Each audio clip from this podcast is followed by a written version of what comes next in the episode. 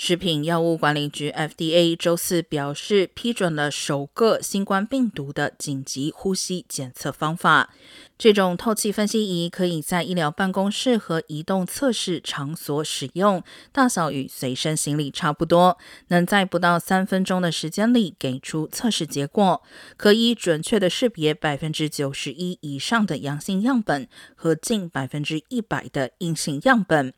对 Omicron 病毒的测试中也发现了类似的有效性，不过 FDA 建议测试出来的阳性结果仍应该再经过 PCR 测试确认一下。